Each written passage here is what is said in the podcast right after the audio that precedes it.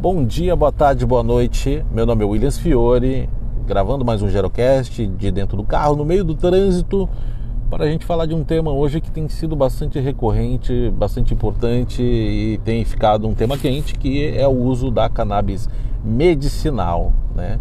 Em doenças específicas, principalmente quando a gente olha dentro da, do universo da geriatria e gerontologia, existe aí uma, um leque de opções do uso da cannabis bastante grande, né? Bom, é, a cannabis, é, esse tema, ele vem sendo discutido, existe já literatura, existe alguns estudos, mas existe um grande tabu também dentro né, da, da, da própria medicina, por parte dos profissionais, não somente pelo, né, por, pelo não conhecimento ainda, né, seja do lado positivo ou negativo, mas principalmente por uma série de, de preconceitos é, do uso da maconha e sim é dentro né, da, da, da, da, fora da medicina de alguma forma né? a pergunta que eu faço hoje e aí eu deixo aberto inclusive para para profissionais que estão de saúde que estão ouvindo o Gerocast ou pessoas que atuam hoje no mercado da cannabis medicinal é, quais são os melhores caminhos para a gente poder desmistificar isso né? eu de verdade particularmente, é, eu sou um cara que eu acredito muito no caminho da cannabis como uso medicinal, porque de alguma forma ela vai forçar o mercado da indústria farmacêutica a pensar né, e a entrar nesse mercado. É, e, e isso faz com que fique mais barato o tratamento, fica, a gente vai ter mais concorrência. Então, de verdade, eu quero muito que o mercado da cannabis cresça, eu quero muito que o mercado da cannabis, de alguma forma medicinal, ela, ele possa ser disseminado e assim todas as pessoas poderem ter acesso aos tratamentos à base de cannabis. É claro que ainda é uma incógnita, né? A, a parte da literatura, é, quando eu falo de estudos científicos, estudos randomizados, é, a gente ainda não tem um número tão vasto, né, comparado com, com moléculas, né.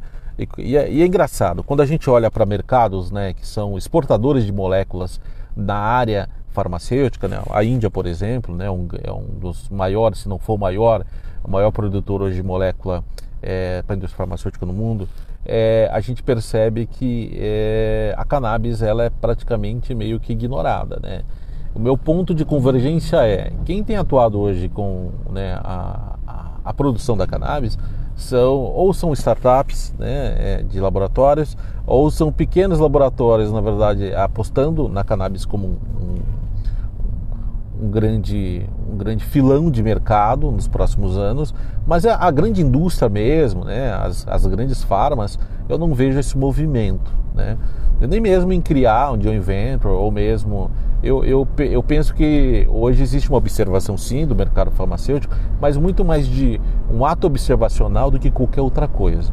Então, a, a provocação que eu deixo e a discussão que eu deixo para, inclusive, colegas do mercado farmacêutico é: será que não vale a pena a gente colocar um pezinho ali e começar a pesquisar, começar a entender e de alguma forma é, tá com o pezinho ali já, né, atuando para não perder aí o barco nesse sentido, né? não começar a atuar depois que o negócio já está aí. É isso. É, hoje a cast está aberto. Esse é um tema que eu quero muito trazer para cá para discutir. Então, quem atua na área da cannabis, ou quem na verdade é contra o uso da cannabis medicinal, né, ou quem já fez o uso e tem, tem alguma é, é experiência para poder contar para a gente, é só entrar em contato com a gente aí pelo e-mail, né, ou pelo, pelo próprio WhatsApp aí também. E fique à vontade. Um grande abraço, um grande abraço, um ótimo dia para todo mundo aí. Valeu, gente.